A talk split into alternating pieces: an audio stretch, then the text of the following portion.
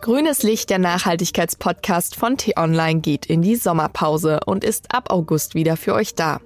Um die Wartezeit zu überbrücken, hört doch gern in unsere vergangenen Folgen rein, zum Beispiel in unsere Folge zum Thema Kleidung und Fashion muss es immer neu sein. Oder wolltet ihr auch schon immer mal wissen, welcher Grill und welche Grillkohle am nachhaltigsten sind? Dann hört doch in die Folge vom 28. Juni rein.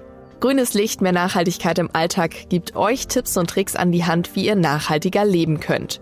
Hört gern mal rein und vergesst nicht auf Abonnieren zu klicken, damit ihr nicht verpasst, wenn die neue Staffel wieder losgeht. Ab dem 30. August sind wir wieder für euch da und dann geht es weiter mit spannenden Folgen und interessanten Gesprächspartnern, die euch Tipps für den Alltag geben. Denn manchmal braucht es gar nicht so viel, um ein bisschen nachhaltiger zu leben.